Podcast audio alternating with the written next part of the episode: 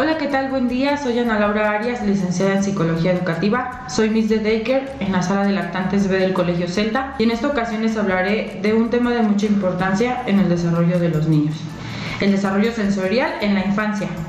Este es un tema importante en el desarrollo de los niños ya que es a partir de los sentidos que se da el comienzo del desarrollo cognitivo-motor. Es a través de los sentidos que se reciben las primeras informaciones del entorno y se elaboran las sensaciones y percepciones. Estas constituyen los procesos básicos del conocimiento, pero quizás se preguntarán qué es la sensación y qué es la percepción.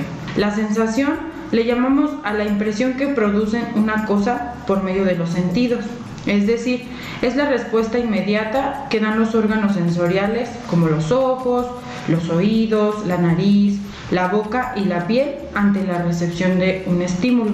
Los órganos sensoriales son los que se encargan de recoger la estimulación que nos manda el medio ambiente y de transmitirla al cerebro, que es donde se registra esa información y se convierte en sensación. Los órganos sensoriales son los encargados de recoger la estimulación que nos manda el medio y de transmitirla al cerebro, que es donde se registra esa información y se convierte en sensación.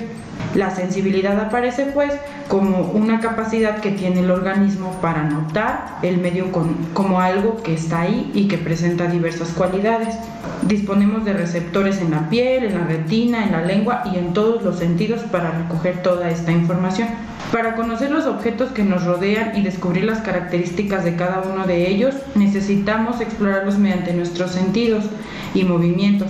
El ser humano está conectado y relacionándose con el medio a través de los sistemas sensoriales, así recibiendo información y detectando estímulos, el calor, el frío, la presión, el ruido, etcétera, que está en nuestro entorno. Y la percepción es el procesamiento de la información, la que nos permite que organicemos, interpretemos y codifiquemos los datos sensoriales, con el fin de conocer el objeto y, y percibirlo.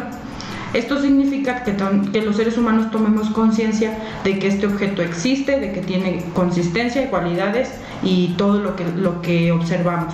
Entonces la sensación y la percepción nos sirve para contactar con el entorno a través de los sentidos.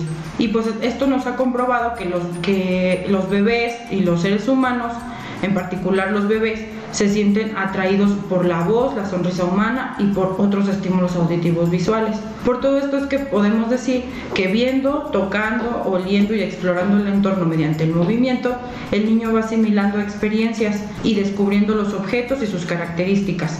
Descubren un mundo también de colores, de olores, de sabores, formas, tamaños, sonidos, etc. A partir de esto se van formando todos los procesos superiores del conocimiento la inteligencia, el lenguaje y esta se va desarrollando a partir de informaciones sensoriales y exploraciones motrices desde sus primeros meses de vida. Por esto es conveniente que se estimule y se ejerciten los sentidos con el fin de, de, que vayamos mejorando el mundo cognitivo del pequeño. Nosotros los agentes educativos debemos proporcionar a los niños un ambiente rico en estímulos auditivos, visuales y táctiles esto también tendríamos que proporcionarle un espacio amplio para moverse y explorar, a fin de ayudarles a construir habilidades perceptivas, motrices, lingüísticas y socioafectivas. Es por todo esto que yo les invito a que dejemos a los niños explorar, jugar y aprender a través de todos los sentidos, ya que una estimulación sensorial a temprana edad facilita por medio de la experiencia un mejor aprendizaje en los niños y niñas. Pues muchas gracias por su atención. Soy Misana y con orgullo Celta soy.